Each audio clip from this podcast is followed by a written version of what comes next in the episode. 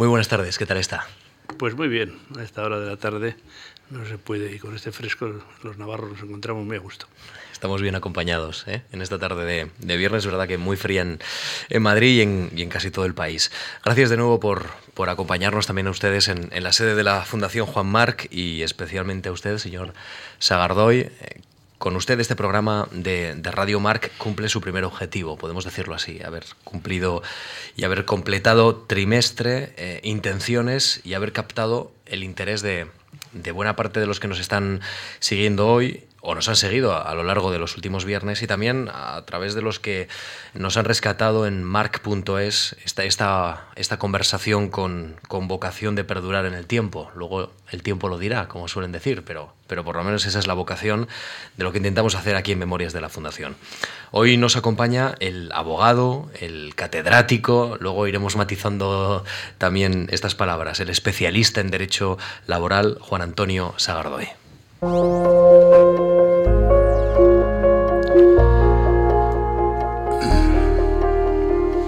Radio March. Memorias de la Fundación.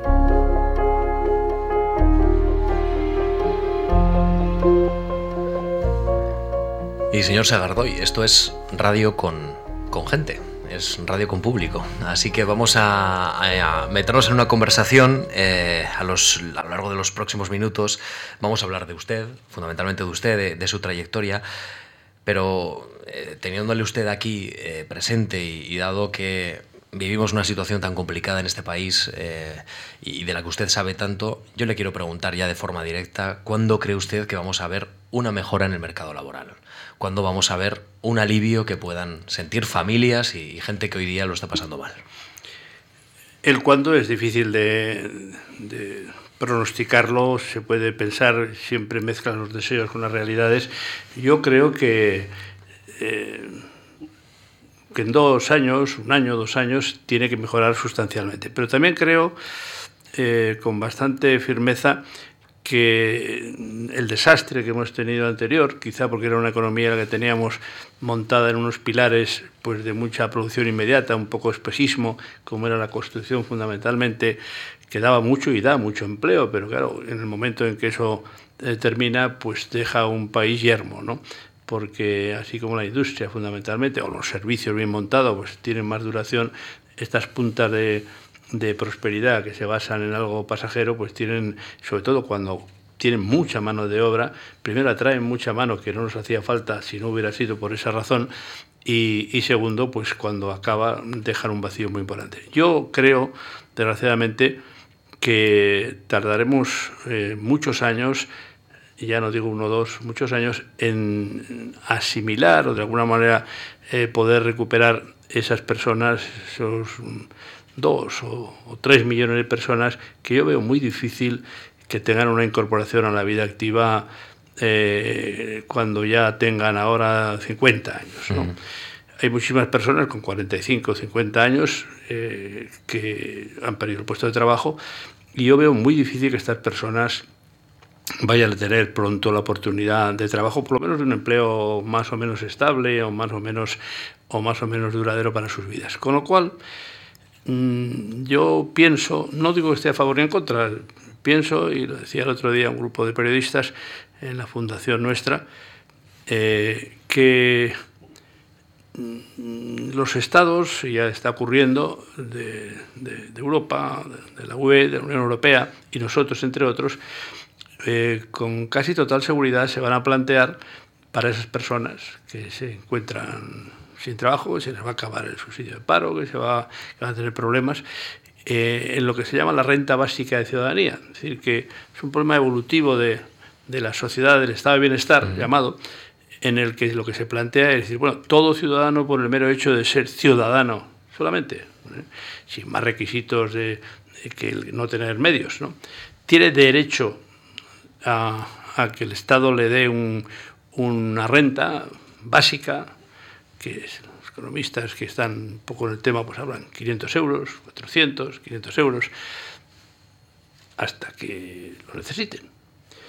Con independencia, obviamente, de que pasen a una situación de jubilación o de otro tipo que ya tengan esa renta. Pero el que no tenga esa renta, por ejemplo, de 50 años hasta los 65 o los 64, Y eso está muy, de un modo muy, muy intenso en los debates de dónde va el estado de bienestar. ¿no? Bueno, eh, es un debate muy importante que hay que plantearse y que tiene, como casi todos los debates eh, que se generan en torno al estado de bienestar social, tiene siempre el flanco de la eficiencia económica y de la posibilidad económica. ¿no? Porque viene la siguiente pregunta, ¿puede el Estado mantener eh, un sistema de estos o una, una, renta de esa básica para 3 millones de personas, aparte de sus jubilados, estamos ya en, las pensiones están en ciento y pico mil millones de euros. Bueno, todo es un problema de transferencia de rentas, ¿no? ¿A dónde van, no? Pero eso yo creo que va a ir, porque yo veo muy difícil que esos 4 o 5 millones de parados, aparte del, del, trabajo sumergido, que es mucho, ¿no? Y que es el colchón de la crisis, pues hay realmente muchas personas que no, no tienen y que no van a tener más trabajo. Entonces, claro, eh, eso hace que si la sociedad, además, incluso por egoísmo, quiere tener una cierta paz social, pues tendrá que buscar mecanismos, ¿no? De, de, de atender a estas personas, ¿no? Luego mm, eh, hay un tema también importante, yo no soy nada revolucionario, más que conmigo mismo las ideas que puedo cambiar, ¿no? Pero hay un viejo grito revolucionario que tiene una gran actualidad ahora, ¿no? Que es del individuo hacia el Estado. Esto era impensable en estados individualistas, liberales, pero hoy tiene mucho sentido. Oiga, Estado, usted a mí me da una de estas dos cosas, o trabajo o subsidio. Lo que no puede hacer es no darme ninguna de las dos cosas. Claro, eso también tiene mucha filosofía debajo, ¿no? Decir, bueno, ¿yo por qué le tengo a usted trabajo o subsidio? Bueno, pues el Estado que hemos creado, actual, ese grito revolucionario, pues tiene mucho sentido. Es decir, yo solo pido o me da usted trabajo, es decir, oportunidad de trabajar, y si no me da usted algo para vivir, porque lo que no puedes dar es sin trabajo y sin comer, ¿no?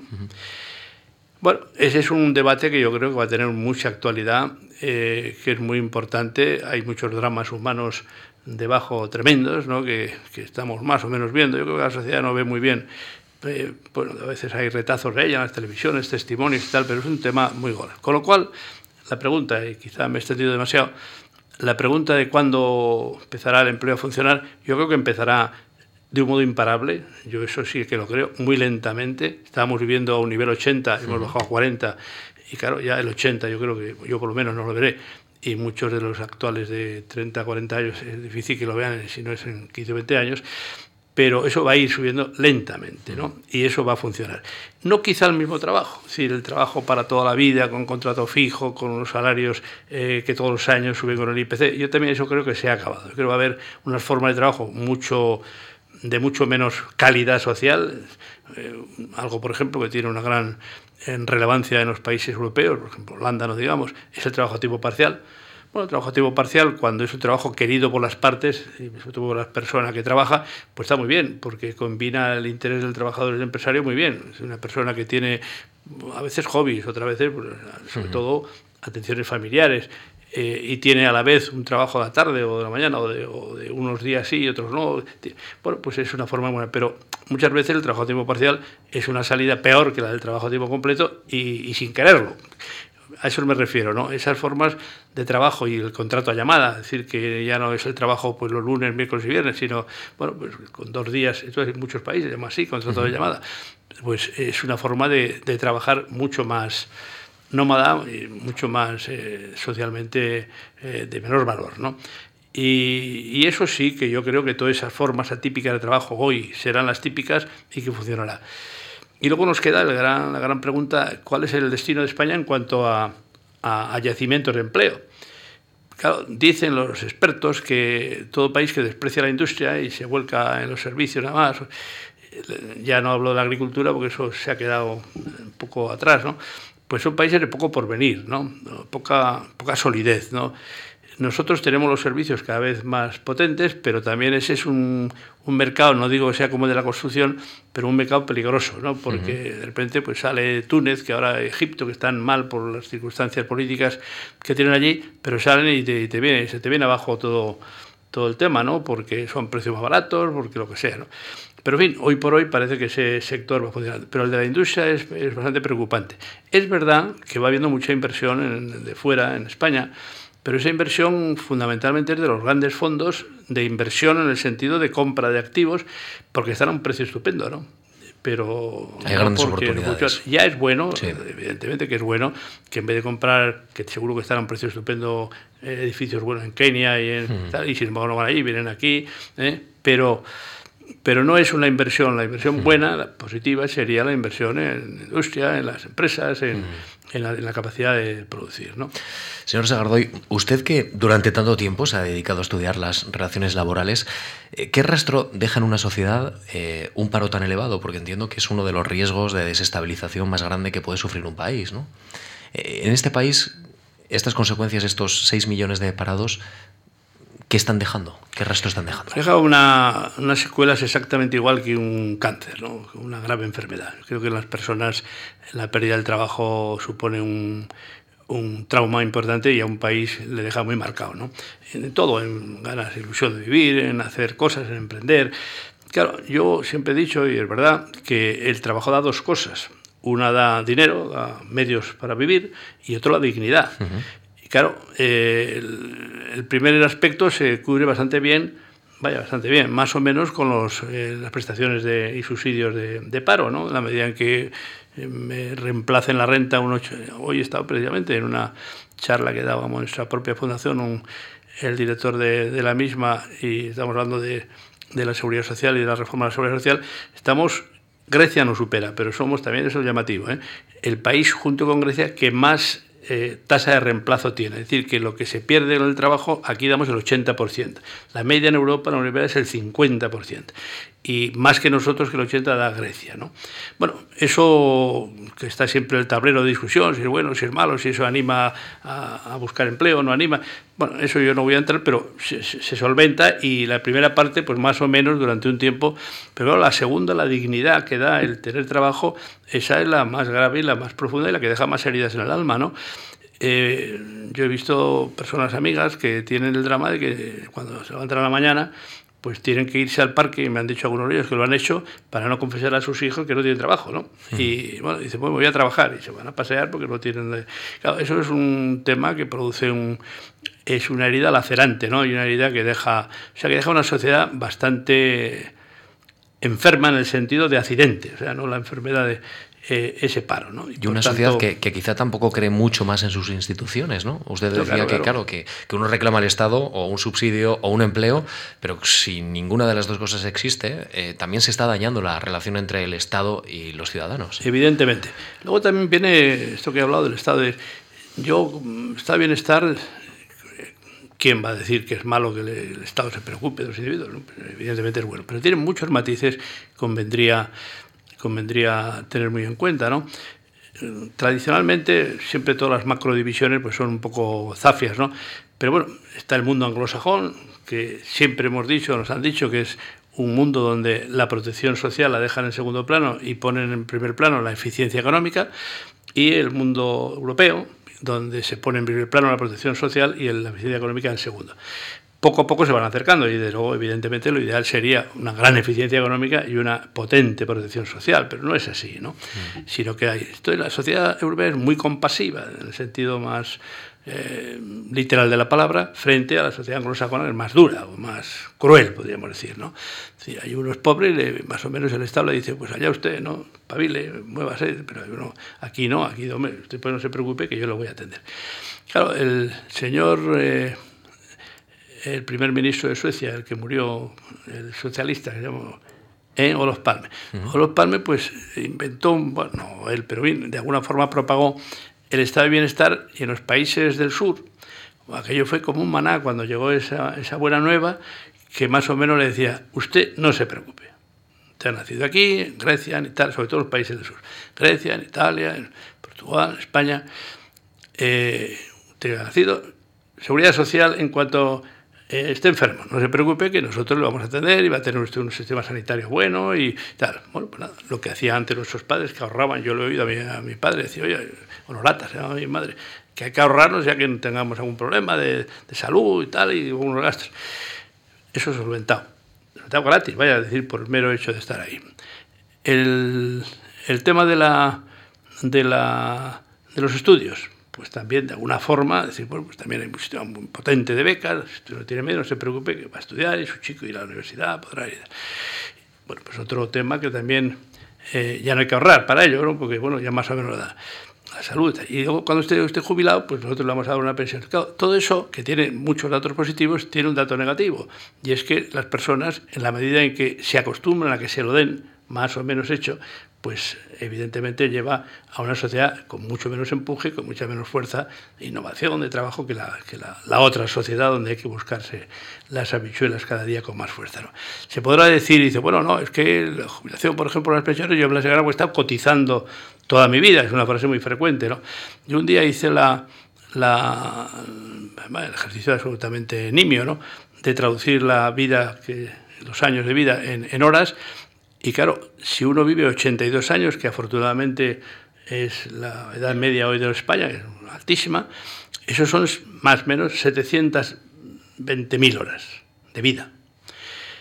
Y si uno vive el trabajo, si uno trabaja de los 25 a los 65, que es la edad ya completa del ciclo, sin parar, quiero decir, nunca está enferma, enfermo, sino solamente las fiestas de guardar y los, y los domingos y los sábados, pues eso son 52.000 horas. En un sistema como el que tenemos de seguridad social, donde es de reparto, es decir, que lo que se recauda será, cada vez hay menos para recaudar, porque son menos los cotizantes, más los perceptores, pues es muy difícil que con 52.000 horas podamos mantener a la, no, digo a la primera parte de la vida, que esa la mantiene la familia, ¿no? Aquí los chicos pues, pasan más o menos 25 años viviendo en la familia, pero luego a los 25 se ponen a trabajar, pero de los 65 a los 82, pues es muy difícil, no salen los números, ¿no? Con lo cual, ese tema de la seguridad social eh, ya no es un tema de demagogia, es un tema de números. Y habrá que buscar fórmulas para que eso sea posible, si no es muy difícil que sea sostenible. Luego vamos a, retomar, eh, Juan Antonio, esta, esta senda tan interesante, eh, porque quiero profundizar en, en la percepción que usted tiene de la crisis que, estamos viviendo y de algunas soluciones que, se han puesto encima de la mesa. Pero antes, eh, antes planteaba esa sensación de que el hombre ha nacido para trabajar, ¿no? usted lo ha dicho claramente, en el sentido de, esa dignidad que da el trabajo. Y aunque esto le suene un poco irreverente, hay un eh, filósofo importante que, ganó un Nobel, Bertrand Russell, que además popularizó, digamos, un libro de ensayo que fue el elogio de la ociosidad. y voy a leer una frase porque puede también tener matices interesantes para esta conversación. Dice, dice Russell, creo que se ha trabajado demasiado en el mundo eh, en la creencia de que el trabajo es una virtud que ha causado enormes daños y que lo que hay que predicar en los países industrializados modernos es algo diferente a lo de siempre. Dice, antes de presentar mis propios argumentos a favor de la pereza, tengo que refutar uno que no puedo aceptar. El verdadero malvado, desde este punto de vista, es el que ahorra. ¿Qué es él? El que ahorra. Eh, yo le quiero preguntar si esa percepción de que el trabajo tiene que ir asociado también con un descanso, eso también lo tenemos asumido ahora, porque también habría que reivindicar ese descanso como sano con el trabajo, ¿no? No, evidentemente, yo creo que la sociedad actual eso lo tiene muy asumido y, por ejemplo, lo que he hablado antes, el tipo parcial es un ejemplo de ello. Hay, hay muchas personas, yo tengo incluso testimonios directos por la vida profesional, en que no desean trabajar más. Es decir, ese mm, viejo axioma de que en las empresas eh, no es lo más importante, nunca ha sido el salario, sino el clima, el ambiente que haya, etcétera, es una demostración de que las personas no solo viven por el dinero, por, sino que muchas personas incluso prefieren vivir en el sentido más eh, estricto de la palabra intensamente su propia vida a una costa de pues, tener menos medios materiales, ¿no? Y eso, eso ocurre. Yo la sociedad española no, no, no lo sé, no, tampoco tengo datos eh, sociólogos para, para decir cuál es el, perfil, en este punto, el perfil eh, del español medio al respecto, pero yo sí que creo ver, vaya, que hay una tendencia aunque hoy en el momento del paro que vivimos tan dramático esto sea más teórico que práctico, pero bueno. O un lujo casi plantearlo. Claro, exactamente. Pero bueno, quitando ese, ese, punto, yo creo que sí que va eh, progresivamente también a valorar en la vida, afortunadamente, cosas que no son pura y simplemente pues, lo material o la, o la propia la propia comodidad social, ¿no? Bueno, pues eh, hemos iniciado ya esta conversación, llevamos 20 minutos de conversación en Memorias de la Fundación con Juan Antonio Sagardoy. Yo creo que ya es el momento de presentar a todos nuestros oyentes la figura de, este hombre, que es Navarro. Vamos a repasar con la ayuda de, Lucía Franco su trayectoria y luego ya empezamos a, a desentrañar algunos de sus argumentos biográficos.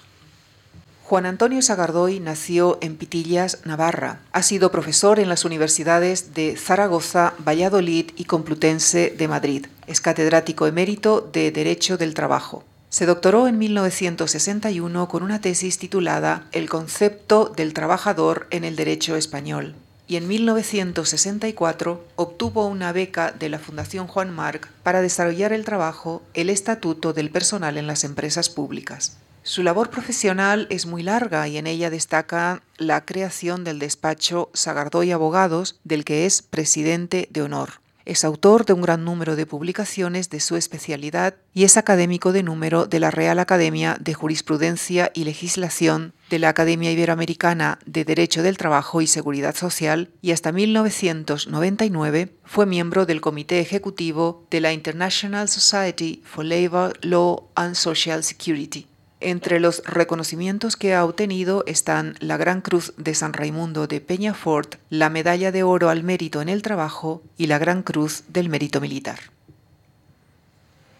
La Cruz del Mérito Militar, aclaro que no, he tenido ninguna acción carrera, para que es de distintivo blanco, sino porque en la Fundación nuestra tenemos una cátedra que se llama Santa Cruz de Marcenado, donde hacemos muchas actividades de estudios y de conferencias para unir de alguna forma o tener una puente entre la sociedad civil y mi, la militar. ¿eh? Y con ese motivo, pues fue el motivo, por lo que me contaron, de la concesión de esa distinción. En Memorias de la Fundación nos gusta escuchar un poco de música y hoy hemos elegido a un hombre que habla mucho de, del trabajo y del valor del trabajo y del impacto que tiene sobre los países las crisis económicas como la que estamos viviendo. Lo conocerá usted porque es Bruce Springsteen, es un rockero, un viejo rockero que viene a la Fundación Juan Marc. Vamos a escuchar este extracto de esta canción que se llama This Depression, esta depresión que pronto nos olvidaremos de ella, pero que ahí está la contribución de, de Springsteen. Baby, I've been alone, but never this alone. I've had my faith shaken, but never hopeless. Luego volveremos a escuchar un poquito más de, Springsteen. Eh, señor Sagardoy, ¿qué recuerda de sus primeros años en Pitillas y, digamos de su estancia con los jesuitas de, Tudela, que es donde me imagino que ahí forjó mucho carácter y mucho amor a los libros? Bueno, yo tengo un recuerdo maravilloso de mi, infancia, juventud, porque era una vida eh, dura y llena de ilusiones, ¿no? ¿Qué digo dura? Bueno, pues, obviamente en aquella época teníamos familia, una gran casa, mis padres eran, estaban en el mundo de la agricultura y teníamos un caserón grande donde el frío era tremendo, ¿no? Y allí pues nos acostábamos con... Yo he llegado a contar a veces hasta cinco mantas, mantas malísimas, porque luego descubrí una de mis maravillas, fue cuando me casé, nos regalaron unas mantas paduana y vi que con una manta era como cinco de aquellas que tenía yo, aquellas que pesaban un quintal, pero no cantaban. Y bueno, pues mi abuela nos, de vez en cuando nos metía el, en el, el brasero en la, cama para no morir de frío. Y yo recuerdo perfectamente que para leer tenías que cambiar de mano porque te quedaban los... Bueno, pues eh, aquello de, de forma, ya no tengo ningún recuerdo malo, sino muy positivo, ¿no? Aquello era vida dura en ese sentido, pero bueno. Luego el colegio, pues eh, también te, te, te hace el carácter o te, te hace, como ya decimos, un poco recio, aparte del cierzo que allí corre, que te abre el apetito, pero también te hace te hace que no tengas, que no tenga en mi vida un catarro, pues eh, Tudela era un colegio de internos donde estábamos ahí 400 muchachos y ahí te mandaban, la distancia con mi pueblo eran y son 40 kilómetros, pero en aquella época era un viaje tremendo. Y te metías en, después de vacaciones, que era lo más duro, las de verano, que eran largas, y ni mis padres ni venían hasta Navidad que les veía otra vez, ¿no? Bueno, y allí pasabas eh, día tras día estudiando y leyendo, y la comida era absolutamente variada, porque unos días era una suela de zapato bastante buena, pero un poco dura, y otro día era un pescado también de esos eternos y no había muchos más, un poco de verdura. ¿no? Bueno, aquella época yo creo, yo tengo un recuerdo positivo, en el sentido de que pues teníamos muchas ilusiones, de todo además eh, te, te daba eh, o te producía la ilusión de lo nuevo. Ahora todos tenemos muchos cinturones, pues yo me acuerdo, hasta los 16 años no cambié de cinturón, pero era absolutamente feliz. ¿no? O sea, yo creo que esa, esos cimientos frente a lo que ocurre ahora, ¿no? que yo tengo nietos que me horroriza, y que me, pero bueno, no tengo más remedio que aguantar, que tienen juguetes que no saben qué hacer con los juguetes, además al segundo ya lo tiran y tienen otro, bueno, pues allí no teníamos ni un juguete, ni teníamos nada, y una bicicleta que tenía ya 16 años. ¿no? Eso que mi familia era una familia, bueno, pues acomodada dentro de lo que es la vida de la agricultura en Navarra, ¿no? Eh, o sea, yo de ese aspecto tengo eh, muy positivo. Y luego he sido siempre tremendamente soñador, ¿no? Y he puesto en práctica, sin saberlo, esa frase que luego he repetido muchas veces, que eh, siempre tenemos que tener algo que pensar, algo que soñar y algo que hacer, ¿no? Y eso te mantiene vivo, ¿no? En el momento en que ya pasas de esos temas y empiezas a, acomodarte con el día a día y no tienes más esperanzas que que llegue mañana, pues ese día empiezas a morir un poco, ¿no? O sea que eh, era una etapa donde todo estaba por hacer, ¿no? Primero Pitillas, luego Tudela, y luego Zaragoza. Y luego Zaragoza. Un poquito más al sur, no, no muy al sur porque hay apenas 80 kilómetros, pero, pero bueno, en Zaragoza usted se encuentra con la universidad y, con el derecho laboral. Bueno, sí, yo fui, eh, eh, estuve en Zaragoza un año, pero eh, al año ya me fui a la Universidad de Navarra, entonces no era universidad autónoma, había que ir a Zaragoza a examinarse, y ya hice la carrera, la primera promoción de Derecho en la Universidad de Navarra, en Pamplona. ¿no? Pero no sé muy bien, yo era muy inquieto socialmente, ¿no? y, en aquella época, estoy hablando del año 52, que es cuando yo acabé el bachiller, pues los temas sociales no solo en España, sino en toda Europa, eran unos temas muy marginales porque no había, eh, había salido Europa de toda la posguerra, nosotros de la otra, y bueno, tampoco era el tema para, para tener muchas preocupaciones como luego ha habido, ¿no? Eh, pero siempre me gustó ¿no? los temas laborales, los temas sociales, que en aquella época eh, eran muy inusuales. ¿no? Tan es así que yo cuando acabé la carrera, acabé en el año 58, y al año, bueno, al año siguiente, acabé la carrera en junio, y en septiembre ya comencé a dar clases de Derecho al Trabajo en la Universidad de Zaragoza. No había cátedra de Derecho al Trabajo, era una asignatura que se daba dentro de la cátedra de Derecho Administrativo. ¿no? Es una de las razones por la que luego se fue de, de allí, ¿no? de la Universidad de Zaragoza, que quería usted aspirar a una cátedra. Exacto, ahí hice la, hice la, la tesis doctoral, que la leí el año 62, y claro, me di cuenta que lo que llamamos nosotros en la jerga nuestra universitaria, o estás en una escuela o si no, no... Y no había más que dos catedráticos en España. Uno era Alonso Lea y el otro Bayón Chacón. ¿no? Yo, la persona que, que estaba eh, en Zaragoza, pues me dijeron, pues vete, uno de los dos tienes que ir con ellos, porque si no aquí no vas a ser nunca catedrático, aquí no solo no vas a hacer... Bueno, total, que me vine con Bayón Chacón, Gaspar Bayón, y ya me vine aquí el año 62 a, la pensión. Yo he pasado por pensiones muchas en la vida y que también era una vida dura, ¿no? porque había alguna de ellas que era buena, que lo que el, pan de la, y el aceite y todas las cosas, eso, una de ellas el aceite no existía, pero el pan y las cosas de, la noche era para la mañana para desayunar. Y también eso te daba entusiasmo, ¿no? porque te hacía más fuerte. Y, y Gaspar Bayón era un hombre muy, muy amable con todos nosotros, muy paternal, y ahí empezamos pues, a lo que se hace un ayudante que ganábamos 1.500 pesetas, que en euros, me acuerdo cuánto es, pero bueno, pero ahora es muy, muy poquito, ¿no? Y, becas, eh, entre ya la, de la Fundación Marx, eh, becas, bueno, premios. Aquí en la, en la Fundación eh, usted solicitó una beca para, para, realizar un estatuto del personal de las empresas públicas. Eh, en aquel tiempo, desde luego, había pocas instituciones privadas que, que ofrecían este tipo de, de, de becas pero ahora me estoy dando cuenta que, tampoco en la actualidad hay tantas. Yo no sé si esto le lleva a usted a, hacer una reflexión sobre la sociedad civil en nuestro país, o por lo menos la iniciativa privada en apoyo a la educación y a la ciencia, al progreso. Bueno, absolutamente. Yo en los últimos tiempos, los últimos 10 o 12 años, he sido un defensor acérrimo y he procurado además incluso hacer cosas en la medida de lo posible de, de la pujante de la sociedad civil. Yo creo que una, una sociedad donde solo el protagonista es el Estado, es una sociedad muerta, estatificada y, pobre, ¿no? Y quizá la sociedad civil o, los logros de la sociedad civil, y entre ellos las, las fundaciones, yo creo que es un, uno de los grandes factores de dinamismo y de prosperidad, ¿no?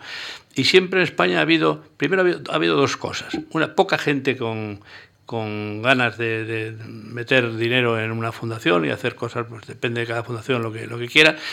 Eh, y la segunda es la racanería absoluta y la falta de visión del Estado en promocionar esas fundaciones. Me contaban, yo no sé si será cierto o no, que en Estados Unidos, por ejemplo, la Fundación Rockefeller, ya digo que no sé si será cierto o no, lo que me han contado, pero como dicen los italianos, si no es vero, ben trovato, ¿no? si no es verdad, debería ser verdad, ¿no?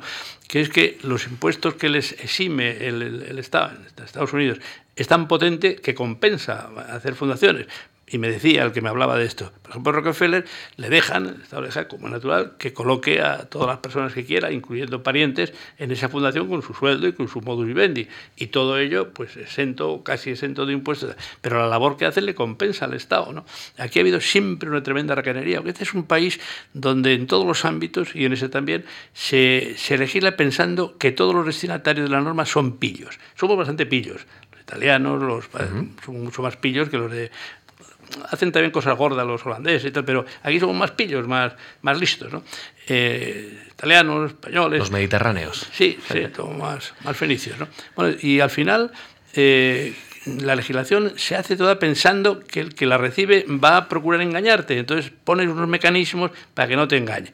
Yo, tan es así que cuando tuve la suerte de redactar el Estatuto de los Trabajadores, que me lo redacté a mano entero y luego todas las aventuras, eh, pero lo hice a mano, que escribía a mano, no había entonces, eh, bueno, había máquinas de escribir, pero yo no escribía, me gustaba hacerlo a mano. Yo me acuerdo de algunos artículos, que no voy a cansar ahora cuáles, en que según lo redactaba, decía, bueno, esto, la empresa va a hacer esto, entonces vamos a poner la, el mecanismo para que no lo haga, ¿no? O sea que era una legislación de desconfianza, ¿no? Y esto en el mundo de, la, de las ONGs y de la, del impulso social aquí es tremendo, ¿no? Es decir, el Estado piensa que las fundaciones son un mecanismo para defraudar, para no pagar, y ha sido un desastre y una pena, ¿no? Yo creo que esta fundación eh, pueden estar orgullosos todos los que están aquí porque es una gran fundación, ha hecho muchas cosas y bueno, hay una persona que ha, puesto un dinero al, al, servicio de la fundación y, y, y, y compensa y lo recibe a través de la sociedad. Yo estuve en la Fundación Oriol Urquijo, que también era una fundación donde mm, a las personas que estábamos preparando cátedras, que estábamos en un duro, ¿no?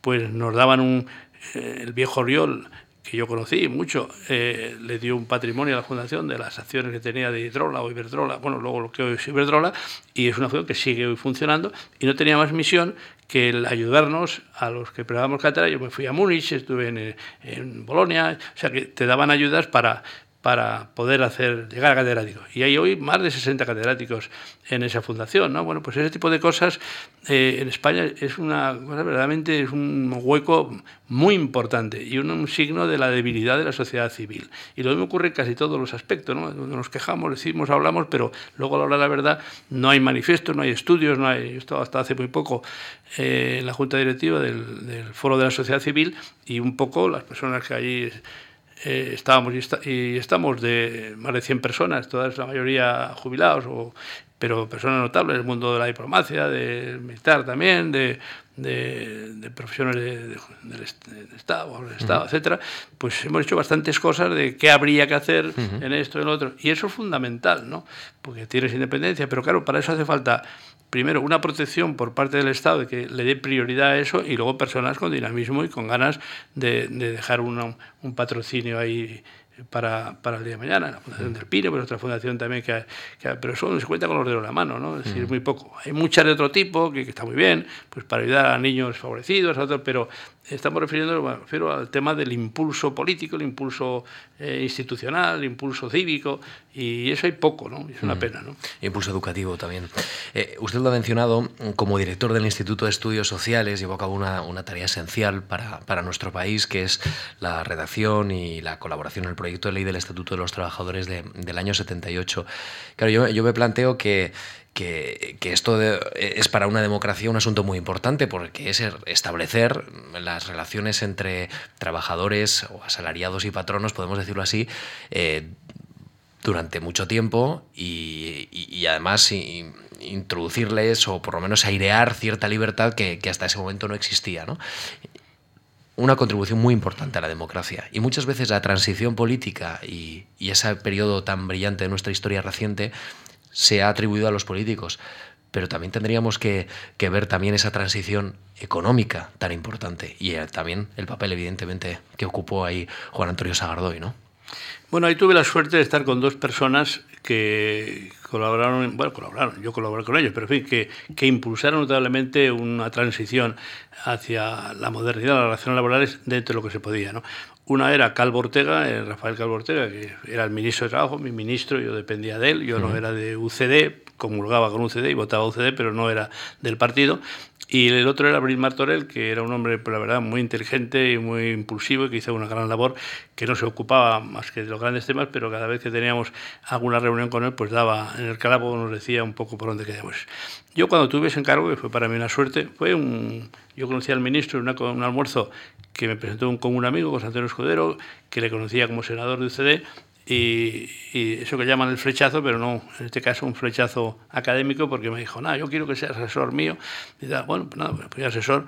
Esas cosas que pasan ya pasaban entonces. Yo entonces estaba en la universidad eh, y trabajaba porque no, no era estaba supernumerario aquí porque había venido a Valladolid y daba clases en el CEU, pero no, no estaba de no había plaza de catedrático aquí, que fue después. En aquella época trabajaba yo en una, la única vez que estaba en una empresa, pero que me fue utilísimo para ver cómo es el mundo de las relaciones laborales, en el mundo de la empresa, porque muchos colegas míos no lo han visto en la realidad nunca, de lo que es la... Yo, bueno, pues fui eh, intensamente testigo en una empresa de construcción como era Dragados y Construcciones, era una gran empresa. Yo pues me he pasado por toda España viajando, defendiendo la, la magistratura de trabajo y tal. Bueno, entonces en aquella época mm, dije, bueno, yo estoy aquí y de momento dice, no, no, si tú eres asesor.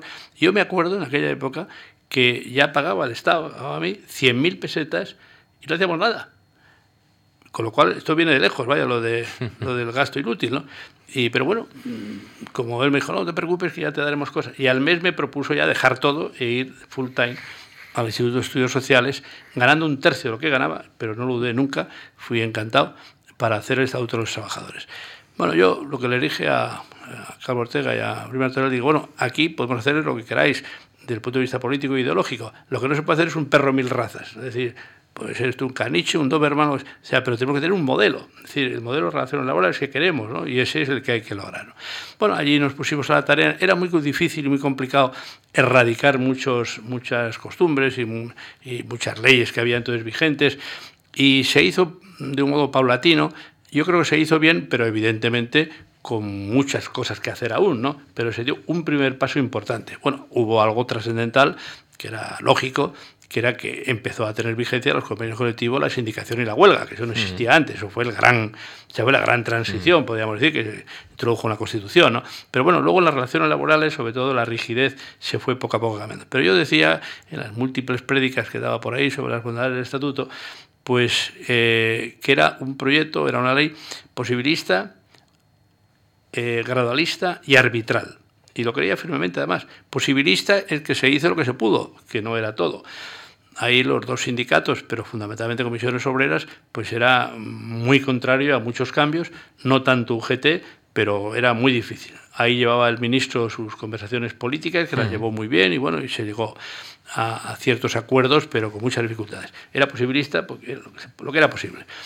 Era eh, gradualista porque yo era consciente, y así se reflejaba en muchos artículos, de que esto era una primera piedra para poder evolucionar después, y es lo que ha ido ocurriendo a lo largo del tiempo. ¿no?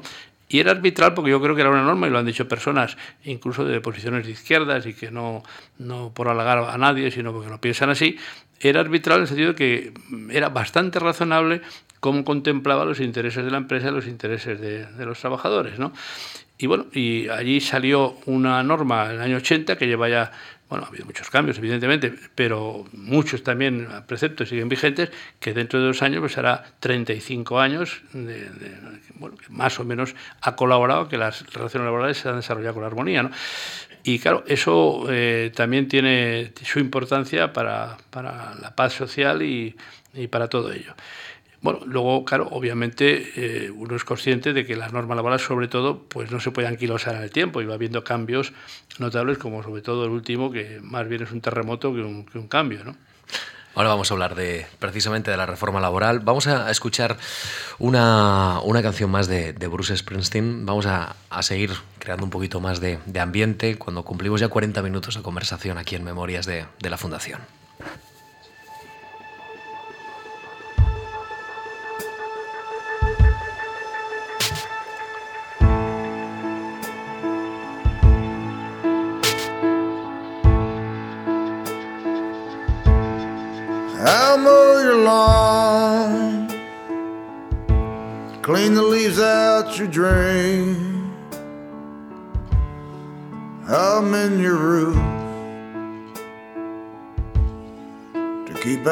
To keep out the rain. take the work that God provides. Señor Sagardoy, en una conferencia en Pamplona, sí. Perdón, no, porque viene a cuento durante anterior. Una pequeña anécdota que refleja muy bien, como todas las anécdotas humanas, en lo que fue aquel estatuto, ¿no? Y lo que, bueno, lo que teníamos por delante, la tarea que teníamos. ¿no? Yo he hablado mucho con Nicolás Redondo y con, y con Marcelino Camacho, que siempre me quería ganar para su causa. Tú, Sagardoy, tienes que venirte con nosotros. Y te digo, no, Marcelino, yo estoy aquí. No. Bueno, y, y un día, cuando estábamos discutiendo el tema de las horas sindicales de los comités de empresa, que son 40 horas al final del mes, me dice Marcelino Camacho, oye Sagardoy, nos das menos que Franco. Y le digo, bueno, Marcelo, es que no tiene la perspectiva real de lo que estamos haciendo. Este no es un, un sistema eh, acumulativo, es decir, lo que daba Franco más, sino es alternativo. Porque tú antes estabas todo el día en Carabanchel y ahora estás todo el día en la Moncloa. son dos, son dos, dos modelos, son dos situaciones distintas, ¿no? Por tanto, no puedes pedirme 40 horas que daba Franco y más otras 40 que da la democracia, ¿no? Bueno, digo que ese era el tema, era alternativo, no era acumulativo, ¿no? Y que refleja... A pesar de todo, en algún caso fue acumulativo, pero bueno. Bueno, refleja bien también eh, la forma en la que se consensuaron las cosas en este país, ¿no? Eh, coincidiendo puntos de vista muy diferentes y con buen tono, que, que a veces se agradece y que se echa mucho de menos ahora mismo. Eh, señor Sagardoy, le decía que, que, en una conferencia en Pamplona, en 2012, planteó que, que el enfermo estaba grave por la situación del país, eh, yo le quiero preguntar cómo está ese enfermo y si es necesaria una segunda vuelta de la reforma laboral que ya hay algunos, como en Bruselas, están pidiendo al gobierno. Yo creo que a la que tenemos habría que dejarla reposar. ¿eh? Honestamente lo creo. Creo que solamente queda como pendiente dos cosas. Una, el tiempo parcial, regularlo bien para que sea eficaz, porque eso nunca acaba de arrancar, porque nunca acaba el legislador de tener la valentía, o queremos o no queremos tiempo parcial, mejor prohibirlo, ¿no? Sino, pero no decir, oiga, usted si quiere trabajar a tiempo parcial, usted empresario tiene que decirme a principio de año cuándo y cómo y qué día va a trabajar esta persona, y dice, pues no lo sé. Entonces es matar el tiempo parcial, ¿no? Cosas que en Holanda, en Alemania, en países civilizados no ocurre. Hay que flexibilizarlo, ¿no? Entiendo. Claro, decir que haya unos controles, una, un, fin, lo, que quiera ponerse como equilibrio, pero tal como está el tiempo parcial es bastante inútil. Estamos en un 15% y Holanda está en el 70%. ¿no? Bueno, eso queda pendiente y me consta que el Ministerio de Trabajo está trabajando en ello y nosotros hemos hecho incluso algún papel, nosotros y otras personas que ha pedido el Ministerio. Y, bueno, ahí se puede llegar a soluciones buenas para que el empleo pueda fluir con más rapidez y sería muy positivo. Eso sí creo que, que está pendiente. Y está pendiente el hacer partícipes a los agentes privados, con también todos los controles que se quieran, en la búsqueda de empleo. Claro, cuando hemos creado un monstruo, un monstruo en el sentido literario de la palabra, como es el INEN, que coloca el 3% solo de los que se colocan, pues algo falla ahí, algo falla. Entonces, bueno, en todos los países del mundo, lo mismo civilizado, las agencias privadas de colocación, claro, como aquí lo privado se ha demonizado, todo lo privado es malo, ¿por qué va a ser malo?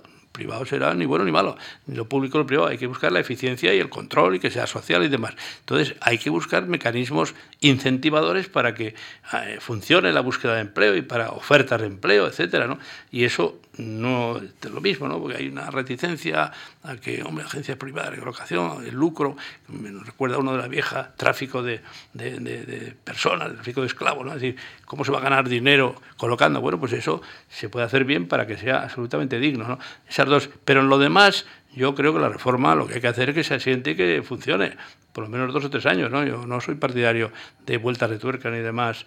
Eh, lo que tenemos ha sido fundamental en la flexibilidad interna decir, la posibilidad de que la empresa pueda cambiar condiciones con todos los mecanismos que tienen de consulta, de acuerdos, etcétera, pueda cambiar para sobrevivir, ¿no? Y, sin embargo ha tenido mucha contestación social esta, esta reforma. Bueno, es que, claro, bueno... Es, social y política. Claro, no, es una reforma evidentemente que es... Vamos a ver si lo entendemos. Cuando se dice, ¿es mejor o peor para los trabajadores? Cabe dos visiones. ¿eh? Una, para el trabajador en concreto, que dice, hombre, yo antes no me podían modificar la categoría profesional y ahora sí. O antes yo mm, tenía eh, pues un, salario con unas primas que ahora no me lo podían modificar y ahora me lo pueden modificar. Evidentemente que ha habido eh, cuestiones que es a menos o que, que, deterioran la posición del trabajador.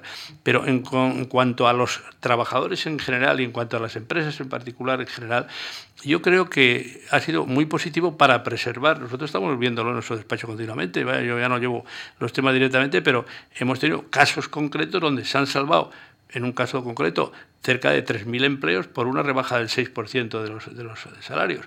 Es malo, hombre, claro que es malo, pero peor es perder 3.000 empleos, ¿no? O sea que, y eso antes no era posible, o sea, no es que, que dependiera de la voluntad, sino que la ley lo prohibía, ¿no? ni con acuerdo, ¿no? colectivamente me refiero. ¿no? Entonces, claro, yo lo que sí creo que el derecho al trabajo está evolucionando hacia una visión muy distinta a la tradicional. El derecho al trabajo nació para proteger a los más débiles frente a los más fuertes. ¿Y cómo lo hacía? Pues uso mucho, usaba en las clases el símil de aquellas pesas antiguas que aún venden por el rastro, que pones en un lado la mercancía y en otro y vas poniendo hasta que se equilibra el peso, ¿no? Pues tratando desigualmente a los que son desiguales para hacerlos más iguales parece un trabalenguas, pero esa es la esencia del derecho al trabajo, ¿no? Es yo le voy a dar a los trabajadores una serie de protecciones, pues salario mínimo, sobre todo lo grueso, pues salario mínimo, la jornada máxima, las vacaciones, en fin, todo lo que es, para que de alguna forma ese poder que tiene eh, superior el empresario, pues poder equilibrar en la medida de lo posible y tal. Y era una, una, postura o es un, modo de enfocar las relaciones laborales que yo le llamo unidireccional. Protejamos a uno de los sujetos del contrato frente al otro y es, y es además, eh, vamos a decir, agresivo, entre comillas. Y claro, con el tiempo y sobre todo con la competencia global mundial que hay tremenda y la globalización de la economía, etcétera, el derecho al trabajo va cambiando y va a una dirección y una protección institucional. Y lo que se ha planteado en el derecho al trabajo moderno, y yo creo que el bueno, es protejamos a la empresa no al empresario, pero dejamos a la empresa para que dentro, empresarios y trabajadores, puedan funcionar. La empresa no se hunda, sea competitiva, pueda pagar salarios, pueda tener planes de pensiones, pueda hacer... Y ese es el tema. Entonces, cuando la norma, ese es el arte ¿no? del gobernante y tendría que ser ahora, que haga unas normas que no favorezcan a uno frente a otro, sino que favorezcan a la empresa como lugar donde se crea el empleo. ¿no? Y en la medida en que eh, se han puesto medidas de flexibilidad interna, como se han puesto, eso es muy positivo para la empresa porque eso salva también empleo y hace que la empresa pueda seguir y sea competitiva. Si no, pues hombre, nos quedaríamos con un sistema maravilloso de protección, protección, pero al final acaba la empresa eh, cerrando. ¿no? Al inicio de la conversación mencionaba que hay que dar una respuesta institucional europea a, esos millones de personas que, son hombres y mujeres parados de larga duración que van a tener complicado la, la reinserción en el mercado laboral cuando las cosas vayan mejor. Yo le quiero preguntar por otro colectivo eh, muy grande y que lo está pasando muy mal, que son los jóvenes. Jóvenes que están saliendo de nuestro país muy bien preparados, unos otros no tanto, porque abandonaron eh, los estudios para dedicarse a la construcción y que muchos de ellos están sirviendo cafés en Londres, como podemos comprobar cada vez que salimos eh, al extranjero. ¿Cómo se puede ayudar a ese colectivo que también necesita una respuesta y, y muy importante para el futuro de este país también? Bueno, hay que partir de una... Tenemos un, hay un tema dramático, ¿no? Y, aparte dramático para las personas, es también dramático para la salud de la sociedad que vivimos, ¿no? Que las personas que son el futuro y que son las que están con más ganas no, encuentren trabajo y no haya manera, pues eso es tremendo, ¿no? Pero no olvidemos una cosa, yo no sé por qué especie de maldición bíblica, eh, vamos, años y años en donde España tiene el doble de paro que toda Europa. O sea, cuando estábamos en la, cumbre de la, de la, prosperidad, en los años de, la burbuja inmobiliaria, teníamos el 8% de paro. Y Alemania y Francia tenían el 4%, entonces el 8%. El paro juvenil nos pasa lo mismo. Ahora tenemos el 50%, tenemos el 26 y pico, pues el doble. Y en el resto de Europa tienen el doble, pero la tasa de la... O sea, Alemania tiene el 14% y tienen el 7% de paro o sea que aquí yo no sé qué, nos pasa, qué nos ha pasado para que todas las tasas de paro, y entre ellos la juvenil, sea el doble que toda Europa. Siempre como Grecia y nosotros, ¿no? los que nos llevamos la palma. ¿no? Bueno, yo no, ni sé ni, ni, es momento de entrar en... Pero eso habrá que investigarlo, ¿no? Porque eso es así. Bueno, pues dicho eso, yo creo que para los jóvenes eh, el tema es de mucha profundidad. Eh, requiere primero el que estas personas tengan una buena formación profesional. Hemos tenido en España una formación elitista nefasta que ha sido el hacer a todos universitarios y a todos titulados para un mercado donde no hay trabajo para los titulados. Yo escribí un artículo hace unos cuantos años donde titulaba la universidad Fábrica de parados cultos. ¿eh? Parados, cultos, pero parados. Y, y lanzamos al mercado todos los años ingenieros, abogados. En Madrid tenemos 57.000 abogados, más que todo Francia. No digo que París, que todo Francia. ¿no? Bueno, está muy bien el que el chico estudie abogado, economista, ingeniero, pero dice, bueno, ¿y qué va a hacer luego?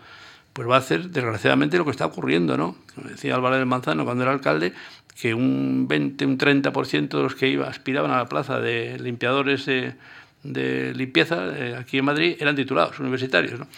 Bueno, entonces, habría, yo siempre lo he dicho, ¿no?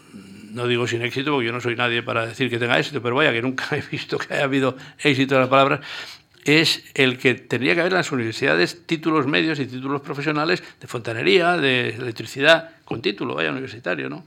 En grado medio, de lo que se quiera, que es lo que necesita el país, no ingenieros, ni abogados, ni tal. Pero claro, hemos tenido ese, después de la posguerra, pues la idea de que había que subir, había que, a través de los hijos, realizarse a más, y hemos hecho un, un un, sinsentido ¿no? de tener muchísimas personas jóvenes que no tienen una formación adecuada para lo que el trabajo que hay. ¿no?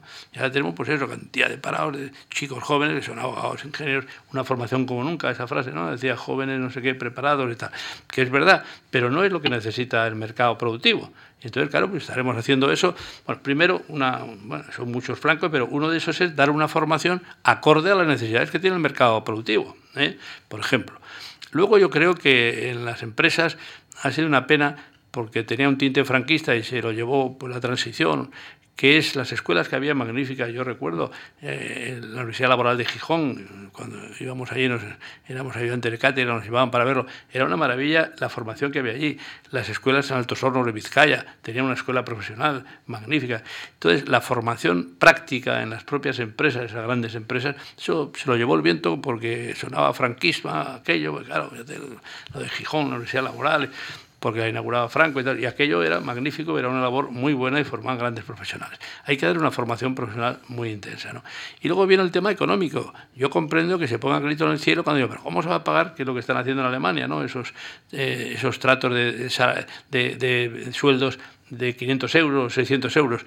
Bueno, mm, yo siempre le digo a los sindicalistas con los que hablo a menudo, digo, a mí me parece muy bien, yo soy el primero, eh, el primero en criticar un salario de 400 euros o 500 euros para un chico joven, pero bueno, lo otro que tenemos es lo que estamos teniendo, que es ni 400 ni 500, sino cero y en la calle sin hacer nada. Entonces, bueno, pues es un problema de elegir. ¿eh? Hagamos una cosa u otra. Porque otra cosa que no podemos olvidar, que el que da empleo y el que paga es el empresario. En una sociedad libre como la que estamos, el empresario si no quiere y no quiere pagar o cree que no debe pagar, pues pues no le puedes obligar. Si no iríamos a una economía soviética, ¿no? Ponemos ahí un sueldo de mil y todos obligatorios a colocar a, jóvenes y ya se acabó el problema. Y eso no es, ¿no?